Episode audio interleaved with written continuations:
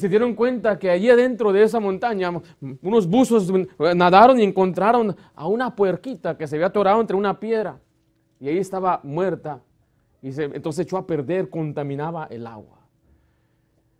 Cuando quitaron esa, esa puerquita de ahí, bueno, ya no estaba la contaminación. Noté que de la fuente contamina todo lo demás. Y el corazón es la fuente del hombre. Si el corazón está mal, contamina todo lo demás. Dice así la Biblia en Mateo 12, 35, de esta manera, el hombre bueno del buen tesoro de su corazón, ¿qué saca? Buenas cosas. Eh, creo que lo mandé a otro lugar.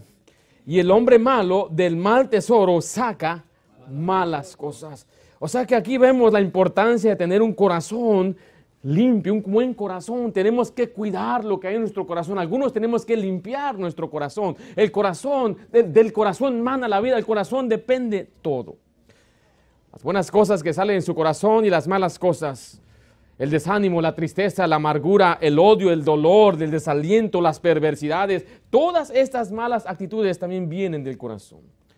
Nuestro corazón siempre está bajo ataque y el diablo siempre quiere destruir nuestra vida al tentarnos en el corazón, en lo interior.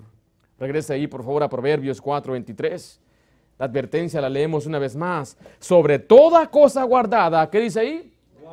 Guarda tu corazón. Qué bueno que usted cuide y guarde sus tesoros monetarios aquí, cuide sus cosas, pero más importante que sus joyas, que sus cosas importantes aquí en la tierra es su corazón. Guarde su corazón, cuide su corazón. Qué importante es que cuide su corazón. ¿Cómo está su corazón? Escuche, ¿tiene usted alguna amargura en su corazón? ¿Tiene tristeza? ¿Tiene un corazón malo?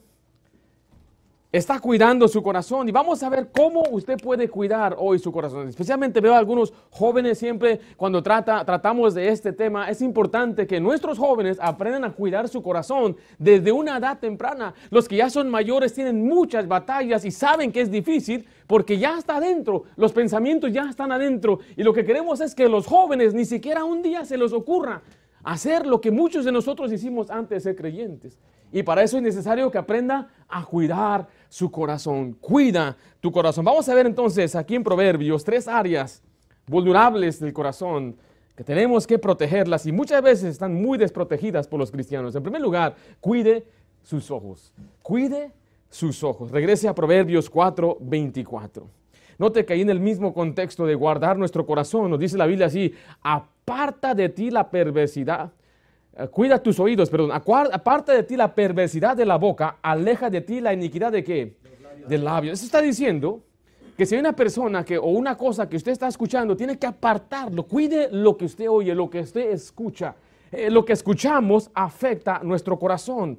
Lo que usted escucha le va a afectar como usted piensa. Quiero que vea primero Timoteo 4.1, por favor.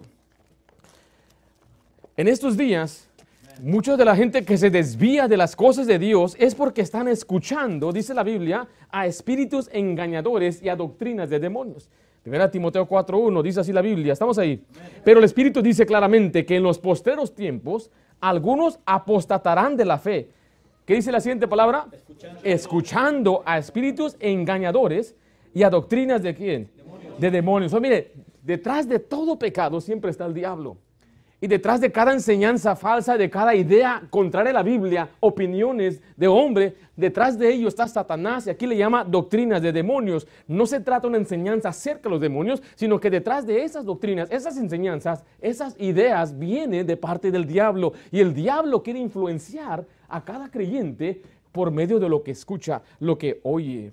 En 2 Timoteo 2.17 se le voy a leer, dice, y su palabra carcomerá como gangrena o sea que la palabra de aquellos que quieren desviarle es como gangrena que empieza con algo pequeño, empieza con un puntito, dice la gangrena empieza con una infección pequeña y va creciendo y creciendo y creciendo. Y las palabras que escuchamos tienen la, posibilidad de crecer y crecer en nosotros. En Mateo 13:15 nos dice la Biblia que hay quienes tienen el corazón engrosado y con los oídos oyen pesadamente. O sea, hay quienes ya ni quieren escuchar lo que dice la Biblia porque su corazón ya está muy duro. Y todo sucede o todo empieza con lo que uno oye. Por eso le quiero decir que usted debe cuidar a quien usted escucha. Joven, mira lo que dice Proverbios 1.8. Proverbios 1.8.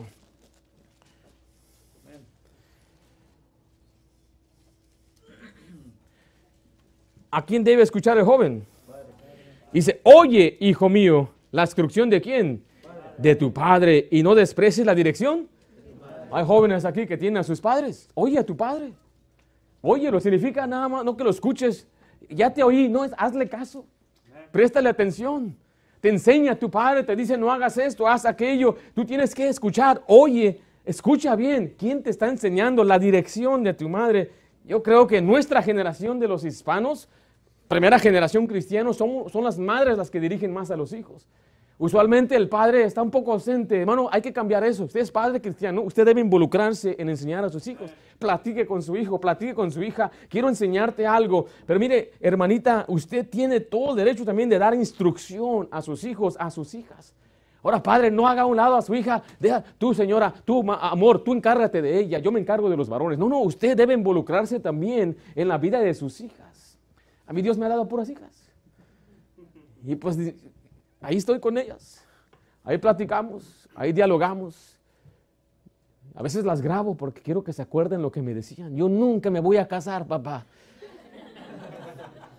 ¿Te acuerdas cuando me dijiste? Ya cambiaron de parecer. Me decían, yo me voy a casar contigo. Ni, siquiera comprenden cómo funciona este asunto. Tú vas a ser mi esposo. Y dije, ¿qué va a pasar con tu mamá? Ella te va a tener que buscar otro. Pero tenemos que instruirles y enseñarles. La mejor manera de instruir a un hijo es así, tome la Biblia y vaya historia por historia en la Biblia y usted si simplemente enseñara Génesis va a cubrir mucho, muchas cosas, temas que son quizás muy fuertes, entre comillas, e, a lo que el mundo piensa, pero si es la Biblia es lo mejor. Usted sabe que en las escuelas públicas están diciendo que desde la edad de 5 o 6 años se les debe enseñar en cuanto a la intimidad, en la escuela pública.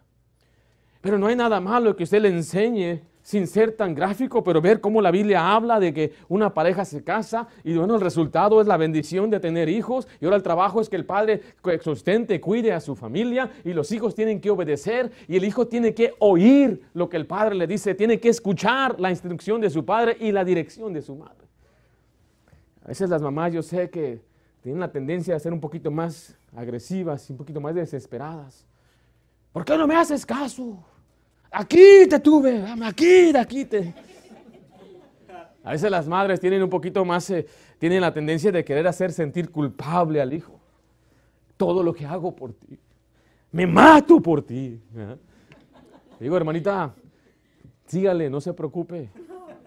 Usted es la madre y usted, hijo, obedece la dirección de tu madre.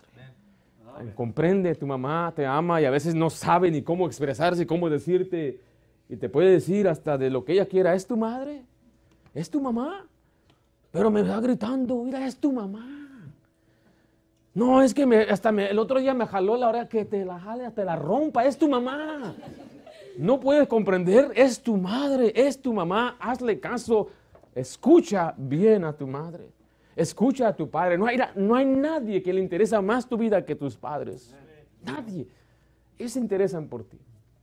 Tienes que aprender a escuchar el buen consejo. Pero miren, Proverbios 1.10 nos habla de evitar el mal consejo. No escuches a los malos.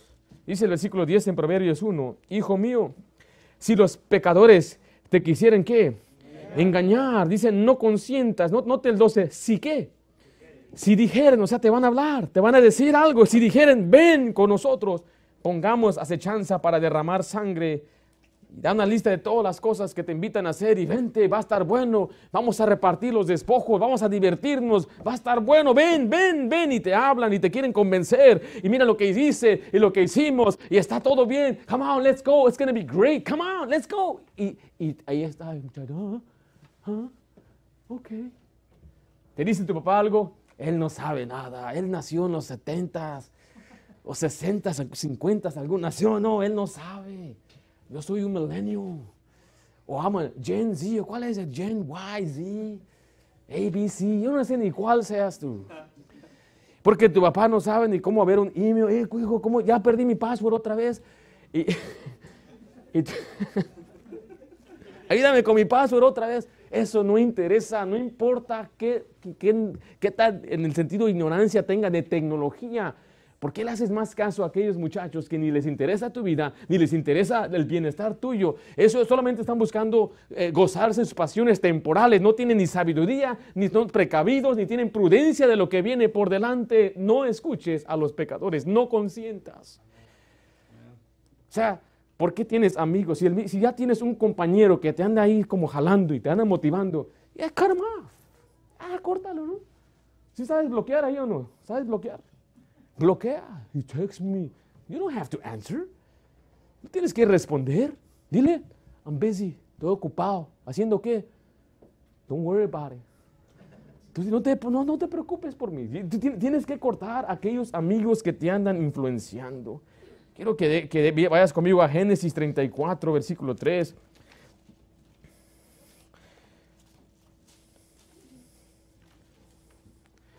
Y esa es una advertencia para las señoritas en especial. Mire, señorita, escucha, aquí una muchacha que cometió un grave error. En Génesis 34, 3 dice la, Biblia, dice la Biblia así, pero su alma se apegó a Dina. Dina es la hija de Jacob, hija de Lea, y se enamoró de la joven. ¿Qué, qué dice la última frase ahí? Y le habló al corazón de ella. Le habló cosas lindas, dulces, bonitas, cosas que no debería quizás decirle, se enamoró él. Tú ves en la Biblia, a veces hablamos de estar enamorados, estoy enamorado, pero mire, en la Biblia, el enamoramiento carnal no es bueno. Los tres, hay tres enamorados en la Biblia. Y los tres enamorados murieron a causa de la persona con que se enamoraron. Está este hombre, después lo mataron a él. Mataron a Sansón, que se enamoró de Dina. Y también murió Amnón, que se enamoró de Tamar. Porque el joven habla del enamoramiento. Oh, I'm falling in love. I love, I love you. Y de muchacha, ten cuidado porque él está así, está en el teléfono. Yeah, I love you. Yeah, está su amigo. Yeah, yeah, I love you. You know how it is. Ten mucho cuidado, señorita, que un muchacho te venga a hablar. Ayer les, di un ejemplo, ¿verdad? Como un cristiano debe hablarte. ¿Sí te acuerdas? Hay, ah, hay unas líneas, pero deben ser cristianas las líneas. Si viene te empieza a halagar de tu parecer, you know what? I know I'm beautiful. My dad tells me that all the time. Keep walking. Sigue tu camino. Pero si viene y te dice, buenas tardes, sierva. Sierva de Dios, y te dice algo así como, tú y yo somos como los panecitos y los pececillos, juntos haremos maravillas. Imagínate, solamente los cristianos entienden, entienden ese, algunos, ¿y eso qué? Ten cuidado, señorita, lo que escuchas. Mira lo que dice Eclesiastés 7:5. Lo que escuchamos nos afecta. Las malas conversaciones corrompen las buenas costumbres, dice la Biblia. Pero escuche, la música que no agrada a Dios afecta a nuestro corazón. Nosotros creemos bíblicamente que la música fue diseñada por Dios para exaltar y alabar a Dios. Y, y la mayoría de la música que hoy se presenta como lo más populares, viene de gente perversa, hablando de cosas perversas. Ni siquiera quiero ni nombrar a aquellos artistas, pero que son los ganadores de más Grammys y, más populares, tienen más seguidores en, Twitter o en Instagram, en, en cualquier estas de las plataformas sociales, y la gente está atrás de ellos. Usted va a YouTube y ve que tienen eh, miles de millones, billions of views. Está hablando hundreds of billions of views. Son los artistas. No es un pastor no es un siervo de Dios, no es un hombre que quiere enseñarte la palabra de Dios, es la gente que canta al corazón de, los afligidos, de los perversos. Eclesiastés 7:5 dice, mejor es oír la reprensión del sabio, es la predicación, que la canción de quién? De los necios. Oh, los necios son aquellos que no quieren nada con Dios. Bueno, ellos tienen su música, son cantantes. Y a veces los jóvenes se van más desviando por eso. Ahora mire, déjale que les digo una cosa. Nuestra familia es, muy musical, nos gustaba, nos encantaba mucho la música. Antes que papá se pusiera bien con Dios, fuera salvo, mi nombre, solamente mi nombre. es un nombre dado. What is your name? Me dice, me llamo Ringo. ¿Dónde vino ese nombre? Vino de un grupo que mi papá estaba tan completamente loco por ese grupo. Y le puso cada uno de los artistas, cada uno de sus hijos como uno de los artistas. Éramos cuatro, the Fat Four nos decían. Y, y así tengo, pero yo tengo el nombre más raro. Le preguntas a mi hermano Paul, él dice, oh, that's a nice name, pero nunca le preguntan de dónde te pusieron ese nombre, no, no saben que fue de Paul McCartney, pero cuando dicen Ringo, ¿y tú qué? ¿Dónde, ¿Qué significa tu nombre? Digo, mi nombre no significa nada.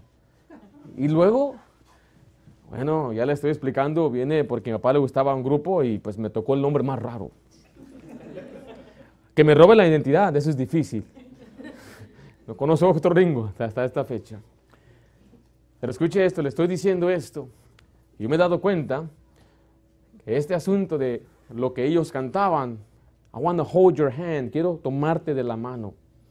Quiero decirte un secreto, estoy enamorado. Nunca era música sacra, nunca era música que exalta a Dios, es música que enamora el corazón, música que influye, música que empieza a meter pensamientos. El muchacho que escucha hip hop y rap, o oh, este muchacho siempre se queda prepotente, siempre está buscando pelearse, es la música de aquellos de los callejeros y disparar y drogas y, y, no tiene una mente muy clara, muy, muy positiva de las mujeres, o los que están enamorados eh, por la música romántica, siempre están ahí que, y nunca es que le cantó una canción a una esposa. Siempre es que ella no era y que era la equivocada y se llamaba Marta y, que me dejó en un café y todo. Nada de eso es algo que agrada a Dios. Y le digo esto, usted necesita escuchar, más bien necesita cantar a Dios. Cante himnos espirituales que alaben a Dios. Es que no lo siento, no, no me llega. Es que no, no es para que usted lo sienta ni le llegue a usted, es para que Dios sea exaltado. Yo puedo ver a veces jóvenes y se nota su actitud por la música que están escuchando. A veces padres, usted ni sabe que está escuchando sus hijos. No sabe quiénes son esos artistas que están escuchando sus hijos.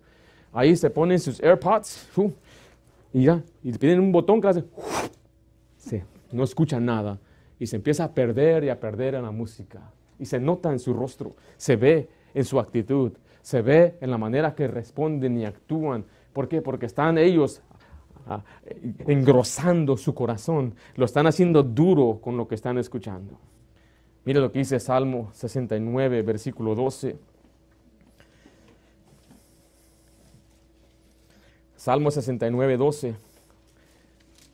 Dice, hablaban contra mí los que se sentaban a la puerta y me saerían en sus canciones. ¿Quién? ¿Qué son los bebedores? ¿Hay canciones de borrachos? Ahí entramos nosotros, ya los mexicanos, las bandas y todo eso. Pastor, esa es buena música. ¿Mm? No se trata de lo que es mi opinión, cuáles son mis gustos, lo que le gusta a mi. Se trata de lo que a Dios le gusta, lo que Dios considera como música sacra, música buena. Entonces, muchas, casi podemos eliminar toda, casi la mayoría de la música, todo lo que le llaman música secular. Cualquier música. Pero es que me emociona, emocionense con el Señor. No es que yo necesito que levantar mis espíritus, ore para que Dios levante mis espíritus. La música es muy poderosa. Usted ve una escena de acción, ¿qué música ponen? Tum, tum, tum, ah, empieza ahí, pum, y usted hasta quiere meterse y ok, yo voy. La música de guerra y batalla. Y cuando es un momento triste, se está muriendo. Ah, se murió Mufasa. ¿Qué música tiene? Música melancólica, tranquila. La música tiene poder, te influye, te levanta los espíritus o te puede también rebajar. Cuando usted va a la tienda, sabe que la música que pone es para que usted compre más. Dicen, yo no sé si es verdad. Cuando va a un restaurante, la música es para que compres y salte rápido porque quiere que entre otro cliente. Todo está diseñado así, los asientos ya son de plástico para que te sientas incómodo después de unos 15 minutos. Y aún la música es para que, vea, come, come, pam, pam, pam, pam, vámonos, vámonos. La música tiene poder, tiene mucho poder, tiene y, Satanás sabe, y esas ondas que van ahí en el aire los usa Satanás para influenciarnos, para moldearnos, para cambiar nuestra manera de pensar, para que usted pueda entrar en rebeldía. O oh, la música tiene mucho poder. ¿Qué escucha usted? What do you listen to, young people, young person? What kind of music do you listen to? What artist do you listen to? Who is your favorite artist? Who do you have on your phone? Si veríamos tu teléfono ahí, tu historial, ¿podríamos saber que eres cristiano o no? Un pastor en Venezuela dejó su teléfono y sus llaves en su auto y le robaron el carro mientras él estaba nada más entrando a la tienda por un momentito. Y él va llegando caminando a la iglesia de otro pastor. ¿Qué pasó? Me robaron mi carro. Ahí tenía todo. Lo que más me importaba era el teléfono, tenía contactos, tenía... Era antes de que hubiera nube, que todo sube. Y le dijo, pues llámale. ¿Cómo? Llámale. Vamos a ver, a la muerte devuelven el teléfono. No, ¿cómo crees? El ratero no va a querer devolverme. Pues, ¿qué, qué pasa a perder? Le llamó. Contesta, señor ratero, ¿es usted? Está bonito tu carro, le dice. Gracias. Devuélveme, no, soy un pastor y tengo tanta necesidad. Me le dijo, quédate con el carro, pero necesito los datos en el teléfono. Ah, eres cristiano. Dame, dame, dame tu clave, a ver si es cierto que eres cristiano. Y le dio la clave y empezó a ver, empezó a ver. Dice que le devolvió el carro y le devolvió el teléfono. Este sí es cristiano de verdad. ¿Qué dirían de tu teléfono si lo encuentran por ahí? ¿Qué escuchas? ¿A quién oyes? Hermano mayor, ¿a quién escucha? ¿Qué cosas escucha usted? Hoy en día está el, cristianismo se está desapareciendo y va creciendo lo que es el misticismo oriental, lo que es el poder de ti, el poder de yo. Y hay cristianos que leen libros de autoayuda, libros que tú puedes, supérate. Esas cosas son muy peligrosas también. Muchos cristianos, según para avanzar y ser más inteligentes, se andan metiendo en este asunto, escuchando a gente que no ama al Señor y están siendo desviados poco a poco con doctrinas, opiniones contrarias a la Biblia. Lo que escuchamos en la radio, lo que escuchamos, miren, muchos se meten tanto ya en la política, escuchando, escuchando, y influye, se influyente, se influye, empieza usted a cambiar. Cuide sus oídos. Regresa ya a Proverbios 4. Tenemos que aprender a cuidar nuestros oídos, pero también cuidar los ojos. Cuide sus ojos. El pasaje dice, sobre toda cosa guardada, guarda tu corazón, cuídalo, pero en Proverbios 4:25 dice, tus ojos miren lo recto y diríjanse tus párpados hacia lo que tienes delante. La segunda área vulnerable que contamina el corazón son los ojos. Lo que vemos nos afecta. Quiero que vea lo que escribió Jeremías en Lamentaciones capítulo 3, versículo 51. Lamentaciones 3, 51. Jeremías sobrevivió una invasión, pero él pudo ver tanto, tanto dolor y tanta, ah, tanta gente muriendo. Y él explica lo que sentía, lo que, cómo se afligía su alma. Lamentaciones 3:51 dice así la Biblia, mis ojos contristaron, ¿qué cosa? Mi alma. mi alma. por todas las hijas de mi ciudad. O sea que él estaba contristado por lo que él estaba mirando. Mire, el poder de la, de la visualización, de lo que uno ve, es poderoso. Aún nosotros como cristianos, pastores, yo trato de abrazar un poco lo que es lo visual, porque nuestros hijos, nuestra generación siempre a veces quiere algo visual. Le regala usted un libro a un niño y ¿qué dice? ¿Y las fotos? Algunos cristianos me dicen, pero pastor, no hay imágenes. No habrá una película por ahí que yo podría mirar.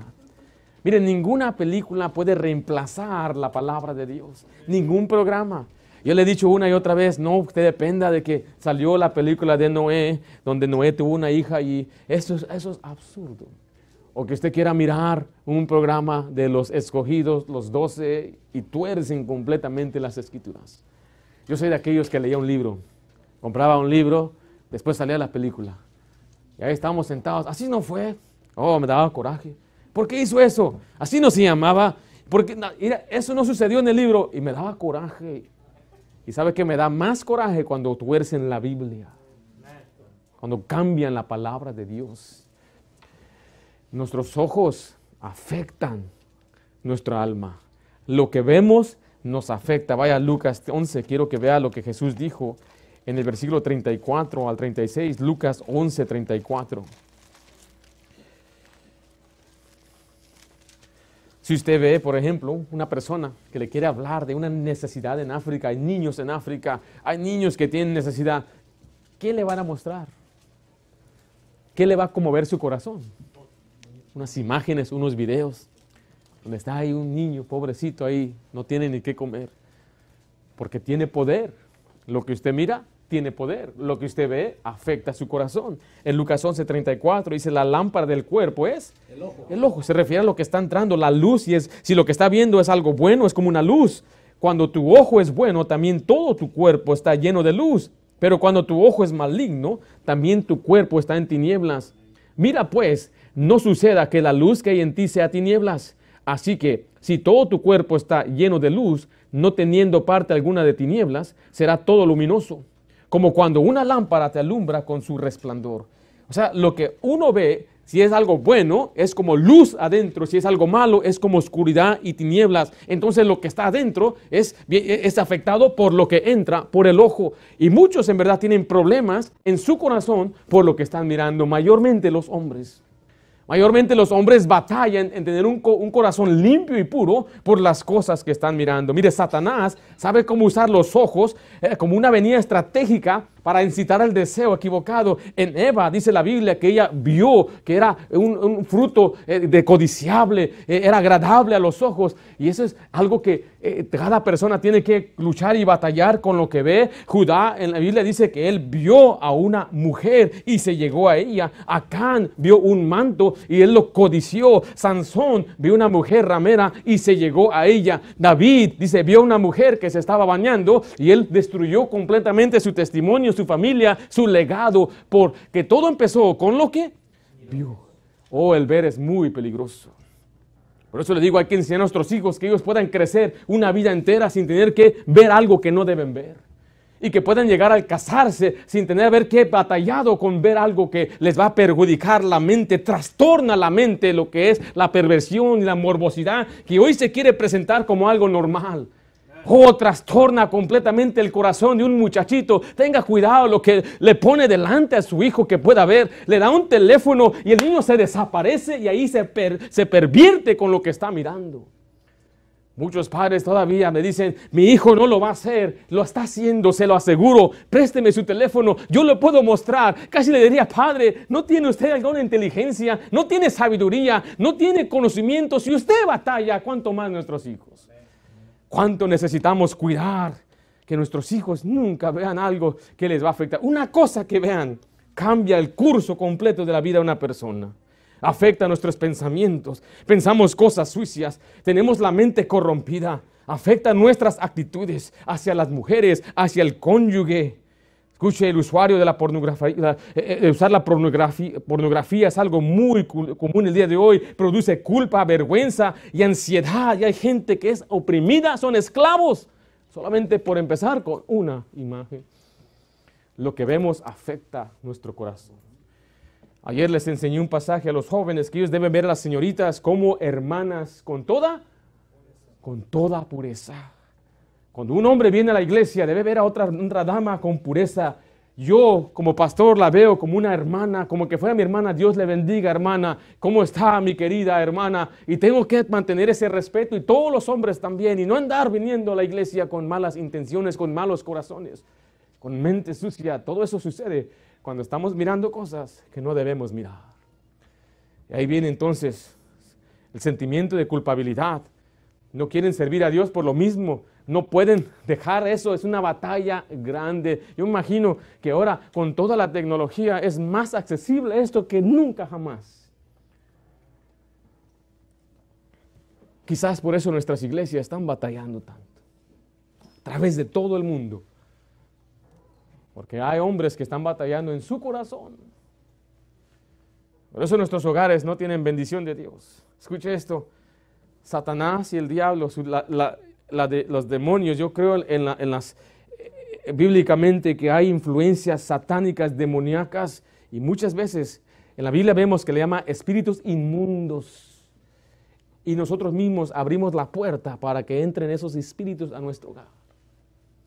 La Biblia habla de, de estar en vela, estar cuidándonos siempre. Sí, el ángel de Jehová acampa alrededor de los que le temen nosotros mismos quitamos la protección de nuestro hogar por las cosas que estamos mirando. ¿Cómo están sus ojos, mi querido hermano? ¿Cómo está su conciencia? ¿Qué cosas mira?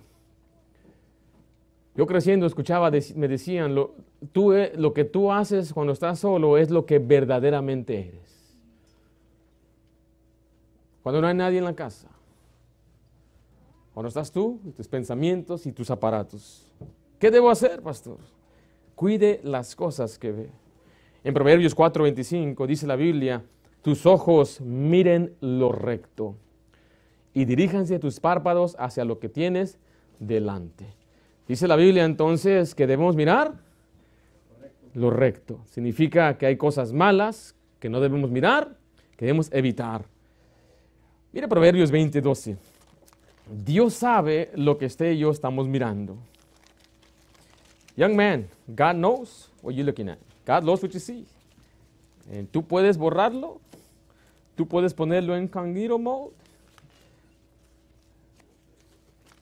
Tú puedes hacer lo que tú quieras para borrar el historial y decir, nadie lo sabe. Puedes conseguirte un teléfono aparte.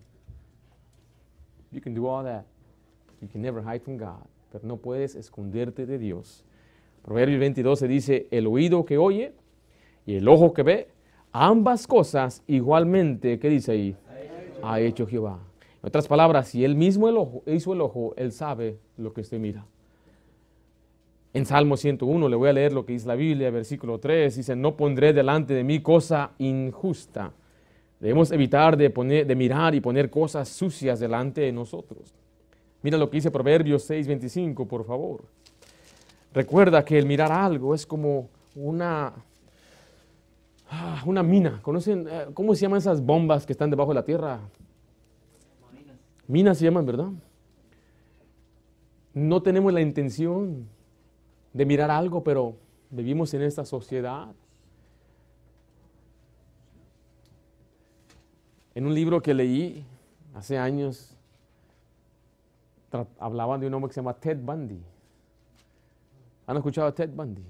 Hoy en día hemos visto, yo he visto, no, no he visto los programas, pero sé que han como glorificado y exaltado a estos psicópatas homicidas y han hecho documentales, películas de ellos entre ellos han hecho hasta de Ted Bundy. Eh, Ted Bundy fue ejecutado, creo que en el 88, 89, por haber matado a 30 mujeres. Pero este hombre no estaba ni temeroso, no tenía miedo. El día de su ejecución dice que estaba sonriendo. Estaba ya, I'm ready to go, estoy listo para ir. Y mucha gente quería entrevistarlo, quería conocer eh, quién era este hombre, qué es la realidad, cuál es la historia detrás de todo lo que ha hecho, pero él nunca permitió una entrevista. Pero antes de morir, él le llamó a un psicólogo cristiano que se llama Dr. Dobson, James Dobson, aquí de California. James Dobson estaba sorprendido dice, ¿cómo me conoce? ¿Qué quiere conmigo? Bueno, pagó su vuelo, llegó el día que le iban a matar y se lo andaban llevando por el corredor oscuro. Cuando llega, dice un hombre agradable, con una sonrisa me recibió. Señor Dobson, ¿cómo está? Gusto conocerle finalmente. He leído sus, sus, escritos. Tome asiento y empezó a platicar con él. Se sentía él completamente, pero fuera de lo común. Lo van a matar en unas dos horas y él como nada. En esa plática él le dice, quiero hacerte una pregunta. ¿Es verdad que tú hiciste eso? Es verdad. Es verdad que tú hiciste, y, todos los detalles, no quiero ese gráfico aquí, sí, todo lo aceptó, lo admitió. Y le hizo la pregunta, ¿dónde empezó todo? Y dijo, a los 12 años.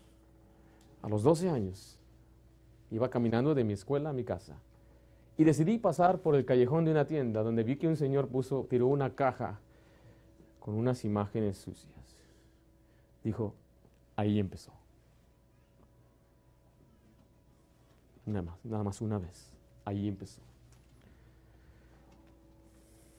Proverbios 6:25 dice, no codicies su hermosura en tu corazón, ni ella te prenda con sus ojos. La palabra prender significa atraparte. Y a veces con la pura mirada que una mujer nos puede dar, ya nos atrapan. Algunos dirían, yo solamente estoy mirando. ¿Hay algo malo en nada más mirar? Bueno, mire Mateo 5, 28, por favor.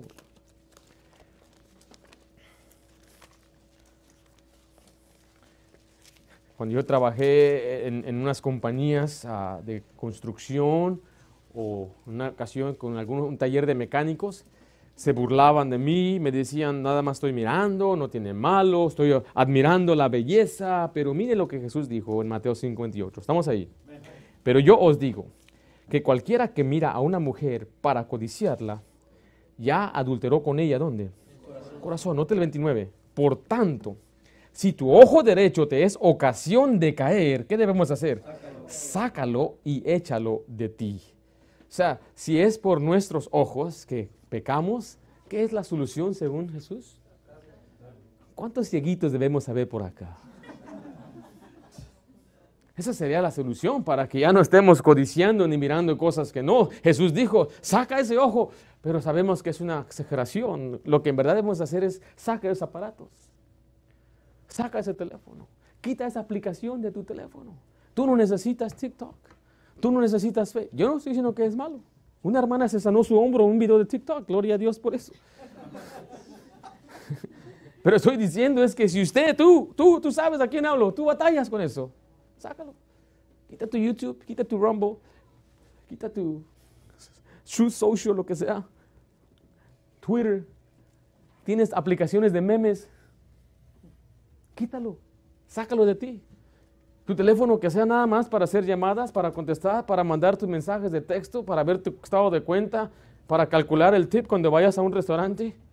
Pero ahí ya se acabó. Quítalo. Tienes que sacar cualquier cosa que te pueda aprender nada más con una mirada.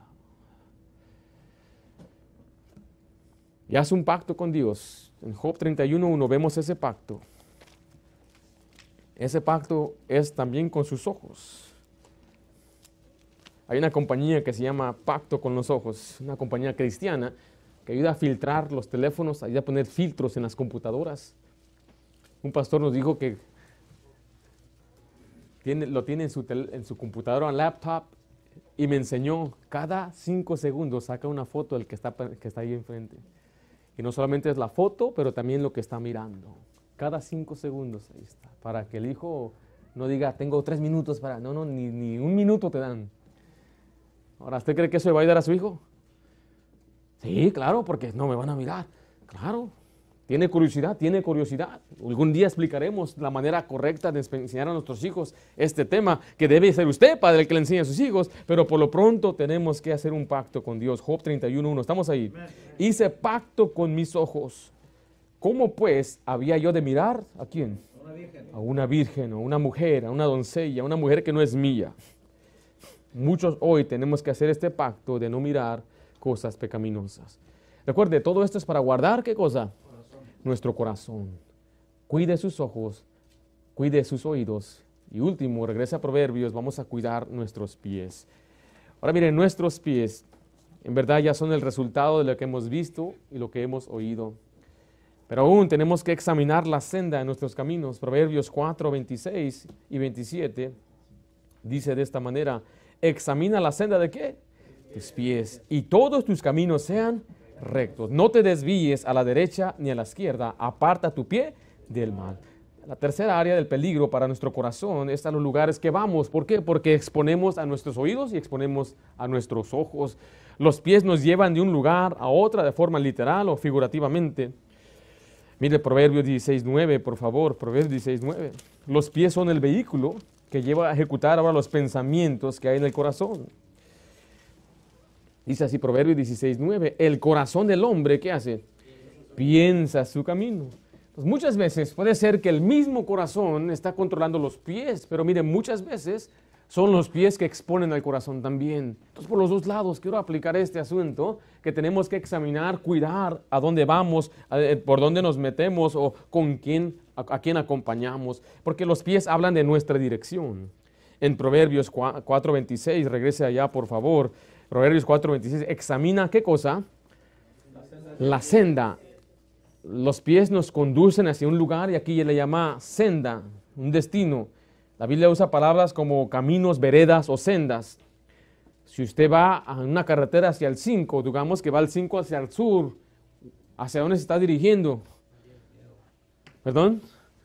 Se está dirigiendo hacia San Diego, ¿verdad? Si usted se sube por el 55 y va hacia Newport Beach, para acá, the Beach Cities, dicen, ¿verdad? Entonces, simplemente al estar en una carretera podemos tener una indicación a dónde va, qué dirección va. ¿Usted ha escuchado esta expresión?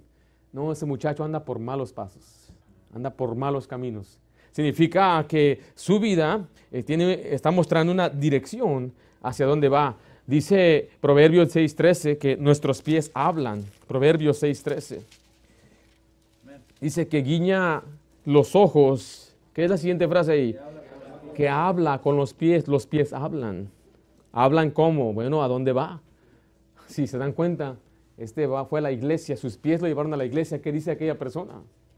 Bueno, tiene, anda por buenos caminos, anda por buenas veredas.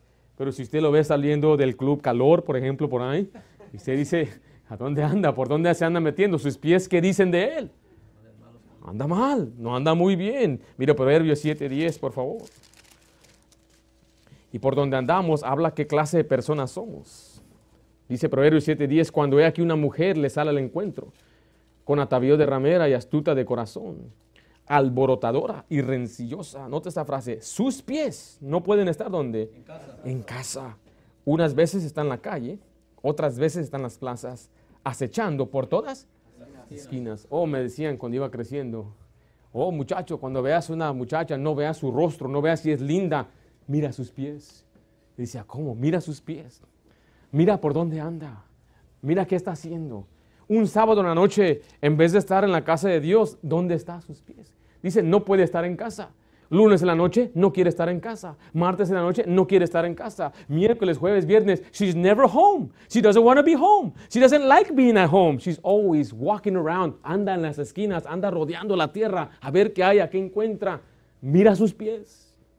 Porque cuando se case contigo, va a haber mucha girls night out.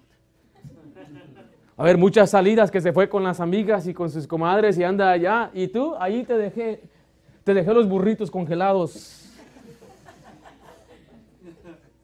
Ahora, esto aplica también para los hombres. No estoy diciendo que el hombre, el hombre entonces puede andar rodeando. No, no puede ser el hombre un 4x4 tampoco. No puede el hombre que le digan, ahí viene el patas de perro. No, no, ahí tiene que ser. Mejor así le decían a un muchacho. ¿Y por qué le dicen? Y dije, papá, ¿por qué le dicen así? Porque anda siempre en la calle. Anda de vago. Tenemos que aprender. Los pies dicen mucho de uno.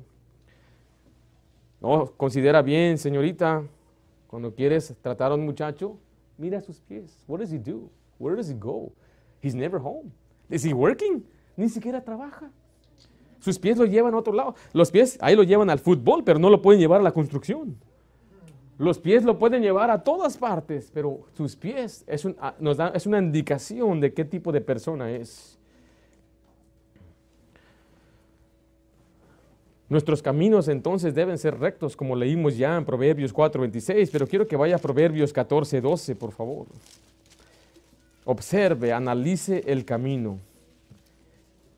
Y aquí, mira, aquí entra la, la, aquí cancela nuestra idea, que así soy yo, así me enseñaron. Lo que tenemos que hacer es lo que dice Dios, que Dios me enseñe. Porque dice Proverbios 14:12, hay camino que al hombre le parece derecho, derecho pero su fin es camino de muerte. Dice, bueno, yo voy por este camino, a mí me gusta este camino, siempre he ido por aquí, pero dice la isla, su fin es camino de muerte. Entonces tenemos que examinar a la luz de la Biblia si el camino que yo ando, lo que estoy haciendo, mi estilo de vida es correcto. Si no es así, más vale que yo cambie mi forma de vivir, mi forma de andar, por dónde ando, con quién me meto, porque aunque parece derecho, su fin es camino de muerte. Proverbios 4:26 nos habla de desviarnos del camino de Dios. Quiero que vea una vez más Proverbios 1.15. Apártese del mal. Oh, perdón, pero vamos a, a Proverbios 4.14.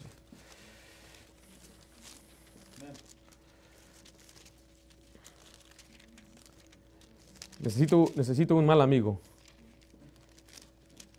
Necesito dos malos amigos. Él, está malito, ahorita no puede ayudarme. Ustedes dos aquí, dos amigos malos. ¿Ustedes antes eran amigos malos o? ¿Tú nunca fuiste amigo malo? Es duro de creer, ¿eh? No, es cierto. Aquí tenemos a dos amigos malos. Toda la idea, todo el propósito de los amigos malos están engañados. Ellos no saben, ¿verdad?, lo que hacen. Siguen la corriente de este mundo. Para ellos es divertido el pecado. Y mire, les digo, jóvenes, jóvenes, es verdad. Sin es fun. El pecado tiene su deleite, pero es temporal. Ellos no tienen el conocimiento de Dios. A veces no entienden lo que dice la Biblia. Dice Proverbios 4:14, estamos ahí. No entres por la vereda de los impíos, ni vayas por el camino de quién? De los malos. Déjala, no pasa por ella, apártate de ella, pasa. O sea, nada más lo que tienes que hacer es ni, ni acercarte a estos hombres. Aquí viene el muchacho y, bueno, yo sé que por ahí se, se paran en la esquina smoking weed and everything. Ah, él, sube a hacer así. Y, dice, bueno, si tú pasas, listos hermanos? ¿Listos? Aquí viene el cristianito y ustedes son, ustedes saben quiénes son. Los lacras dicen por allá. Que, ahí viene. ¿Ah, no, no, no, no, Así no es, ¿verdad que no? Así no le hacen. Háganlo bien. Yo soy el cristianito, ustedes saben que yo soy el cristiano. Y ustedes no les cae bien que yo sea cristiano. ¿Listos? Ok. Hey, Chris, ¿qué onda?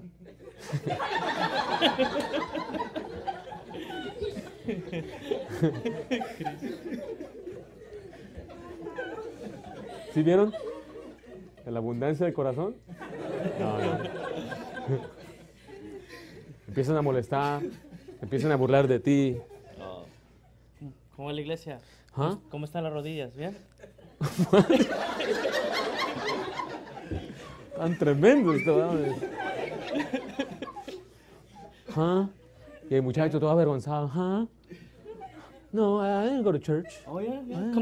Yo no voy a la iglesia. Oh, I thought you went to church, a church boy. Me trajo muchas memorias, hermano, la verdad. Oh, me dijo una, una, muchacha, era una cholita con las cejas de McDonald's. Oh, me decía, you're a church boy, you're a church boy. Me decía, oh, me dolió, hermano. Y lo que tenemos que hacer es evitar a esta gente. Muchas veces tu primo, muchas veces tu familiar, tu vecino. Dice la Biblia, evita, está la vereda por allá. Yo no tengo que pasar por ahí. Yo puedo evitar, pásala, déjala. Ni siquiera te arrimes, ni siquiera te van a ver, ni se van a dar cuenta que andas por ahí. Es lo mejor. Es lo mejor hasta que aprendas a madurar, porque si yo en este caso voy y tengo unos vecinos que se burlan de mí, hey, ¿cómo están? Y se empieza, allá adultos me empiezan a decir, oye, es la iglesia, ¿qué, qué, o qué? Oh, yeah, how's church, man? Oh, ven a ver, ven a ver. You live in church? You live in church? I live in church, I love church. I sleep at church, man. I'm a, I'm a big B Baptist, brother. Uh, B? I'm a slobber slinging, biscuit eating. Oh, oh. Hellfire and damnation. Oh. Baptist preach. Oh. ¿Y sabe qué? No me interesa ni me mueve. Pero muchos jóvenes, vas a batallar, joven especialmente recién salvo. El recién salvo va a batallar con las influencias y tienes que aprender a mejor no pasar por ese camino. Toma asiento, hermano, gracias. Mira que por favor lo que dice Proverbios 13:20. Tenemos que andar más bien con los sabios. El que anda con sabios, ¿qué dice ahí? Sabio será. Mas el que se junta con necios será. El que anda, recuerde, el andar, el camino, el que camina Proverbios 11, 19, quiero que vea por favor ahí, por favor, lo que dice el capítulo 11, 19. Dice, como la justicia conduce a la vida, así es el que sigue el mal, lo hace para su muerte. Como la justicia conduce la vida, así el que sigue el mal, lo hace para su muerte. Ese camino que vamos llevando, andamos por malos caminos, recibiremos algún castigo. Y la mejor manera de enderezar nuestros caminos, según Salmo 119, versículo 133, dice así la Biblia, ordena mis pasos con tu palabra, y ninguna iniquidad se enseñoree de mí. Si mis caminos están chuecos, la Biblia puede enderezar mis caminos. ¿Con qué limpiará el joven su camino? Con guardar su palabra. ¿Cuánto es necesario que aprendas lo que dice la Biblia? Para que no digas, that's my mom's opinion. No, no, no, that's what the Bible says. Para que no pienses a pensar, bueno, es que es lo que dice el pastor y aquel hombre en la iglesia. No, no, no es lo que dice un hombre, es lo que dice Dios. Y Dios va a enderezar tus, veredas, tus caminos. ¿Cuántas veces Dios me ido a mí? Yo crecí en un hogar cristiano. I grew up in a home, in a Christian home. Yo crecí con toda la enseñanza. Y, y por muchos años yo tenía una indiferencia, resistía aún a mis propios padres. Pero gracias a Dios, sus oraciones, y un día, escuchando predicación, Dios empezó a cambiar mi corazón. Y me dio como, voy a un interés muy pequeño de leer la Biblia, voy a leer la Biblia. Y la Biblia empezó a enderezarme y a enderezarme y a enderezarme. Gracias a Dios no me desvié al punto donde ahora he cometí algo que me arrepiento, pero sí tenía una indiferencia en mi corazón. Por eso le digo, padre, si sus hijos no quieren venir, tráigalos de todos modos. Algunos padres me dicen ya muy sabios, ¿verdad, pastor? Si no quiere venir, que no venga. Eso no lo hacen con la escuela pública, ¿verdad que no? Ahí se levanta el lunes el hijo y no quiere ir a la escuela y ¿qué hace usted? Lo forza, no, tienes que ir y lo manda a la escuela.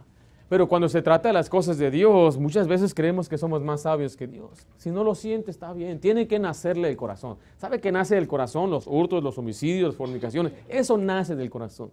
Y lo que el hijo necesita es su estructura, autoridad. En esta casa vamos a la iglesia y el domingo vas a ir ahí. Y aunque estés sentado y tenga una mala actitud, la palabra de Dios nunca regresa vacía. Ahí le doy testimonio a su servidor. Llegó un tiempo donde dije, papá, tengo 18 años, I don't have to go to church. Yo no quiero ir a la iglesia. Le dijo, tienes todo el derecho, tienes la razón. Ahí están las maletas y ya te puedes ir. Y le dije, uh, I'll stay. Uh, me, voy a quedar. Y me dijo, vamos a ir a la iglesia. Yo no quise ir a la iglesia. Fui a fuerzas. Tenía yo 18 años y Dios empezó a hablar mi corazón. Y dijo, ¿sabes que hay servicio de jóvenes? Ve. Y yo no quise ir. Pero me, fue la misma, el mismo trato. Ahí ya, están las maletas listas. Ven, ¿no quiere que iba aquí o qué? Ahí voy yo. Que me recibe es mi director de jóvenes, el pastor Andrés Gómez. Y él me recibe y empieza a enseñar la Biblia, empieza Dios a predicar, a, a, obrar en mi corazón por la predicación. Y esa palabra nunca regresa vacía. Empezamos a tener un interés por Dios. Y era la palabra de Dios que limpió mis caminos. La palabra de Dios. La vi vivir en mi casa, sí. La escuché en mi iglesia, sí. Si tenemos esas dos cosas, mi querido hermano, nuestros hijos van a triunfar. Por eso digo, más vale que tengamos un buen testimonio en el hogar, que seamos reales en la casa, enseñemos la Biblia en la casa y bueno, ya tenemos aquí una iglesia donde se le predica la Biblia. Nuestros hijos van están garantizados para triunfar. La palabra de Dios tiene poder, endereza los caminos. Joven, tendrás mucha felicidad. Mira Salmo 1.1, porque el joven está buscando, I just want to be happy, right? You want to be happy? Bueno, mira.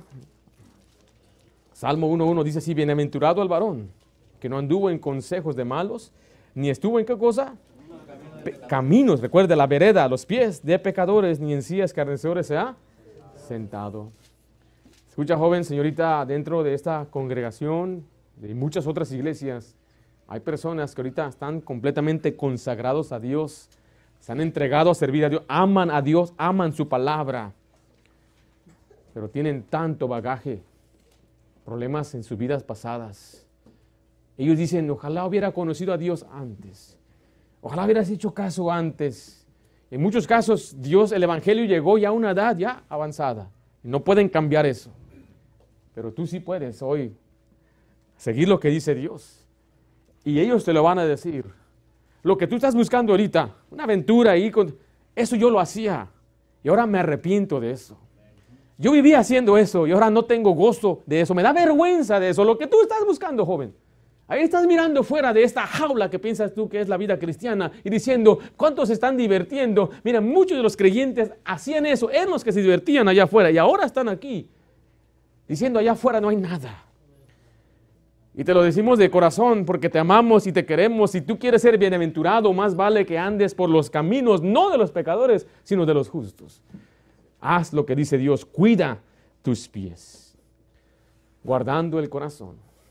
Cuida sus oídos, cuide sus ojos y cuide sus pies. Sobre toda cosa guardada, guarda tu corazón. Hay alguna área en su vida que ahorita está expuesta al pecado. Está mirando, está escuchando, sus pies anda por los caminos correctos. ¿Cómo está tu corazón? Tenemos que enderezar nuestras veredas, tenemos que limpiar el corazón. Así que espero que el Señor obre en tu corazón, obre en nuestros corazones, para que podamos tener un corazón limpio delante de Dios. Vamos a orar. Padre Santo, gracias damos por tu palabra. Qué tan importante es que estemos siempre en guardia, cuidando, guardando nuestro corazón.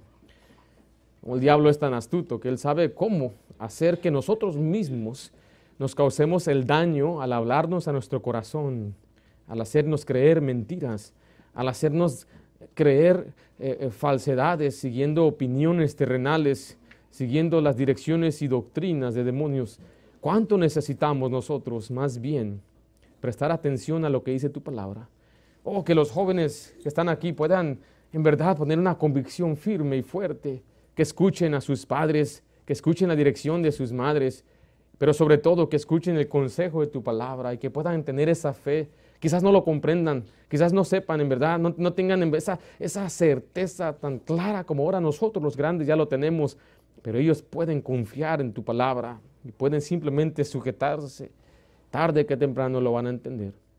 Padre Santo, cuida nuestros oídos, lo que vemos, que nos demos cuenta, Señor, que tu presencia siempre está ahí y no te podemos engañar. Purifica nuestros corazones, límpianos, Señor, endereza nuestras veredas. Yo te lo pido en el nombre de Cristo Jesús. Amén.